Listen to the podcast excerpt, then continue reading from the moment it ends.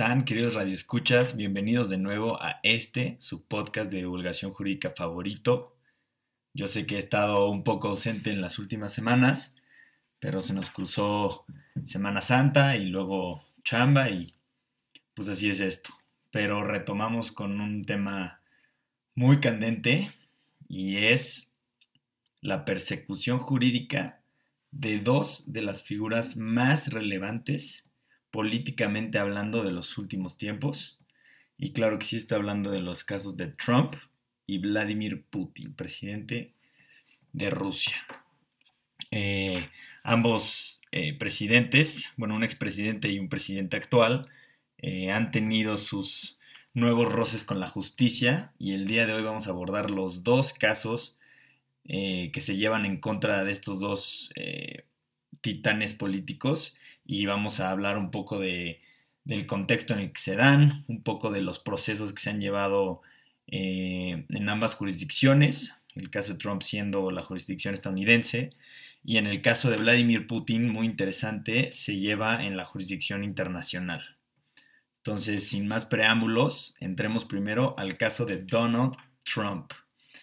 Em, como muchos de ustedes se pudieron enterar, Donald Trump fue arrestado el día lunes 4 de, este mes, el mes de abril. Eh, y les voy a contar un poco por qué se le arresta, de qué se le acusa y cuáles son las repercusiones políticas que puede tener este, esta detención de Donald Trump. Pues bueno, empecemos. Primero que nada, em, les voy a estar explicando un poco del proceso eh, estadounidense. Eh, yo tampoco soy un experto en, el proceso eh, penal de Estados Unidos, sin embargo, leí un poco al respecto y lo voy a tratar de comparar con el, proceso penal mexicano, ¿no? Entonces, el lunes 4 de... El lunes 3 de abril, perdónenme, eh, se lleva a cabo una sesión con el Grand Jury de Estados Unidos. Esto significa una corte de Manhattan reúne a ciudadanos y en una sesión privada con el fiscal se decide si hay suficientes pruebas o no para hacer un indictment en contra de Donald Trump. Esto es, hacerle una acusación formal en contra de este expresidente. Eh, el grand jury dice que sí, que hay suficiente información eh, para librar una orden de, arresto en contra de Donald Trump y que se le haga el arraignment, que es eh, el comunicado inicial de los cargos en su contra, y le piden al ciudadano, en este caso al, al ciudadano expresidente, que entre en un plea, que puede ser guilty, not guilty, y hay otro que ya se me olvidó. Entonces, eh, este grand jury eh, da su decisión y el martes 4 de abril se le arresta a Donald Trump y se le lleva a una corte de Manhattan para que se haga el arraignment. Eh, se le hace saber al presidente Donald Trump de 34 cargos de felony, que es un delito grave. Trump se declara en esta, en esta audiencia preliminar como no culpable y se sigue el procedimiento. Eh, los abogados de Donald Trump tienen hasta agosto de este año para presentar pruebas y presentar motions, que son básicamente decirle al juez por qué no debe estar esta persona vinculada a proceso y eh, se le piden ciertas cosas como eh, si quiere un, en el caso de que haya un trial, si quiere que se decida con un jurado o que se decida, que lo decida el juez, la culpabilidad o no. Sin embargo, lo interesante sería que el caso, la, audiencia de juicio, no empezaría sino hasta diciembre de este año, en plenas eh, contiendas preliminares de la campaña presidencial del 2024.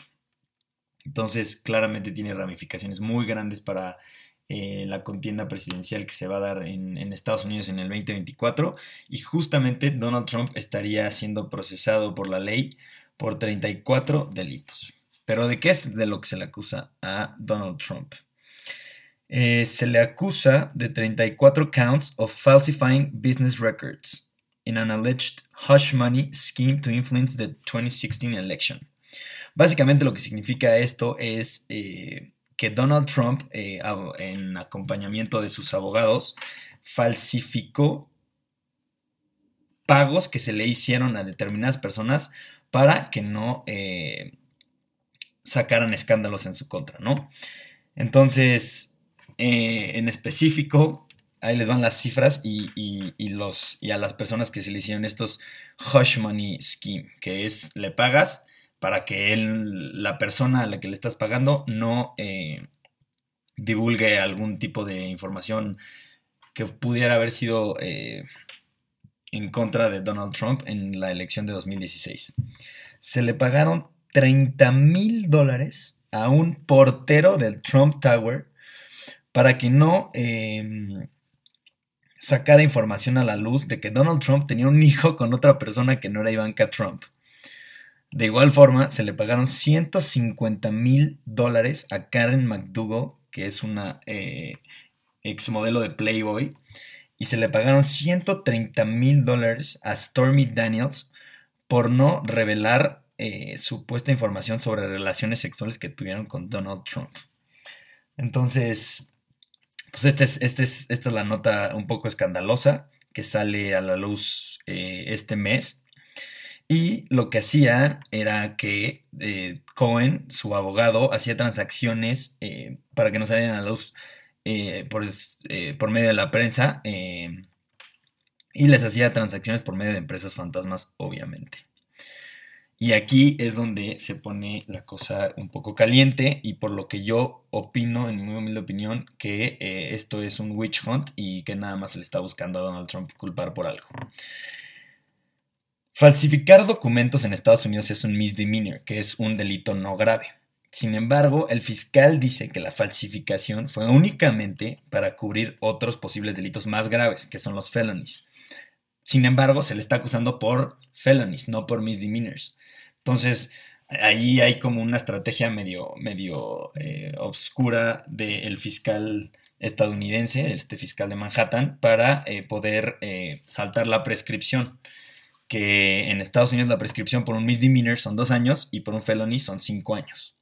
Obviamente la defensa de Donald Trump va a tratar de reclasificar este delito a misdemeanors y que ya haya prescrito los delitos por los que se le persigue a Donald Trump.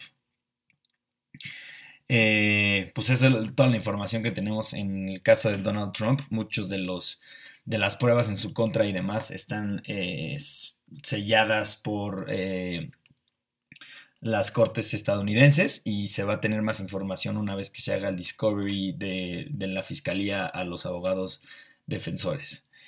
De igual forma, también hay muchas motions de los fiscales estadounidenses para que Donald Trump no pueda divulgar nada sobre eh, las pruebas que tiene en su contra en, Twitter o en cualquier red social, porque temen que vaya a usar su agenda, su, importancia política e internacional para influenciar eh, el juicio.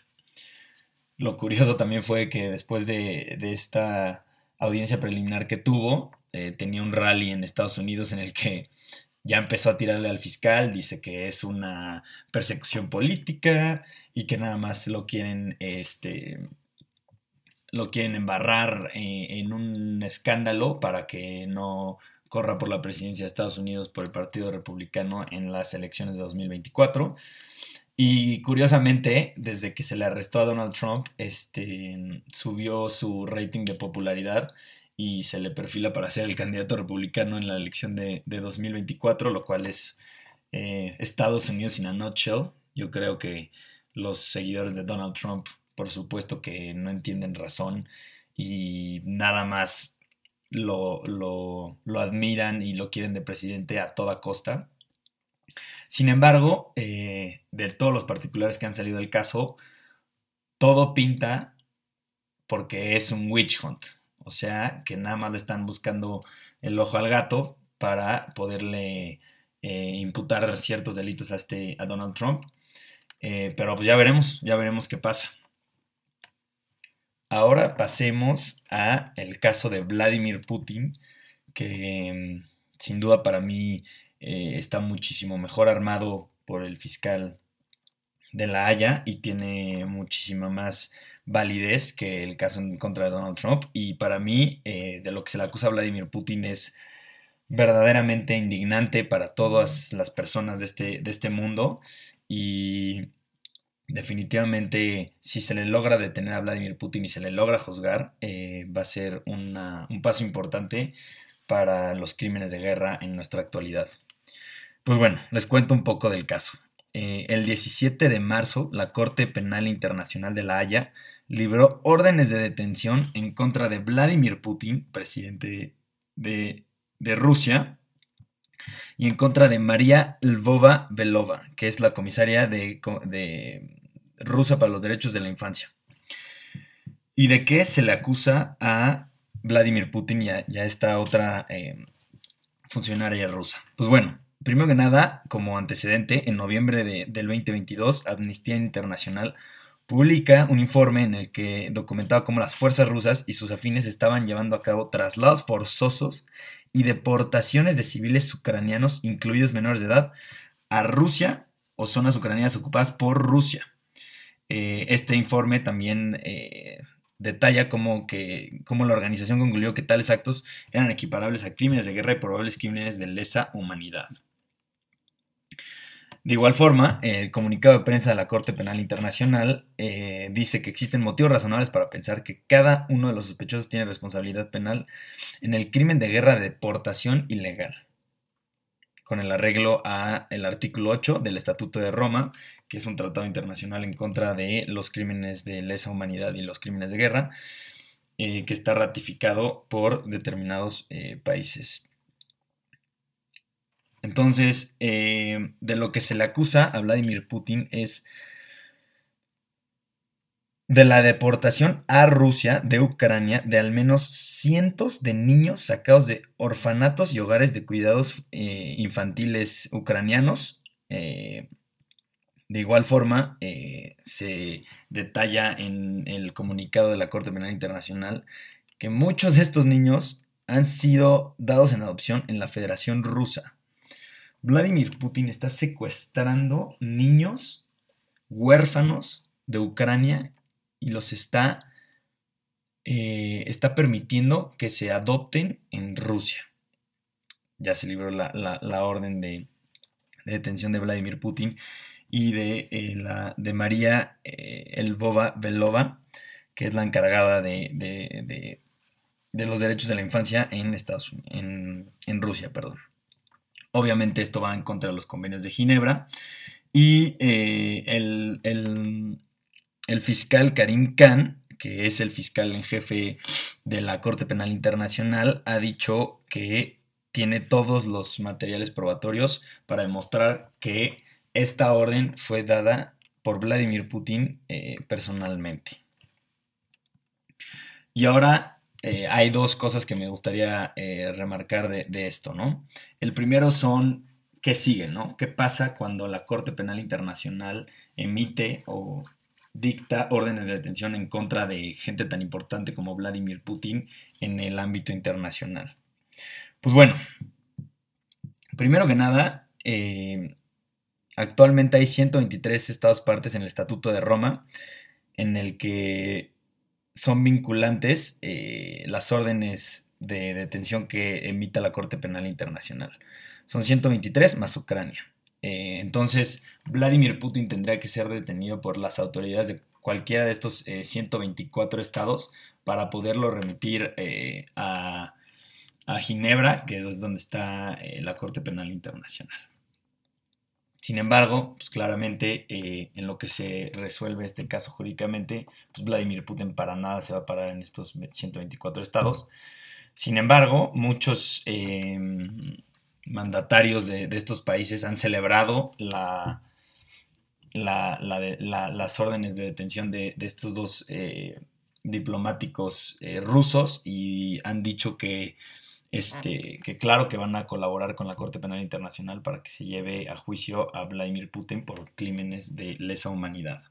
Entre ellos, el más importante yo creo que es eh, Alemania, que ya el primer ministro alemán dice que por supuesto que va a ayudar a la detención de Vladimir Putin. Sin embargo, y por supuesto que nadie se puede meter a Rusia a detener a Vladimir Putin. Esto ya en contra de la soberanía rusa y en contra de la soberanía estatal. Entonces, pues lo van a tener que, lo van a tener que atrapar eh, cuando esté volando en alguno de estos estados, ¿no?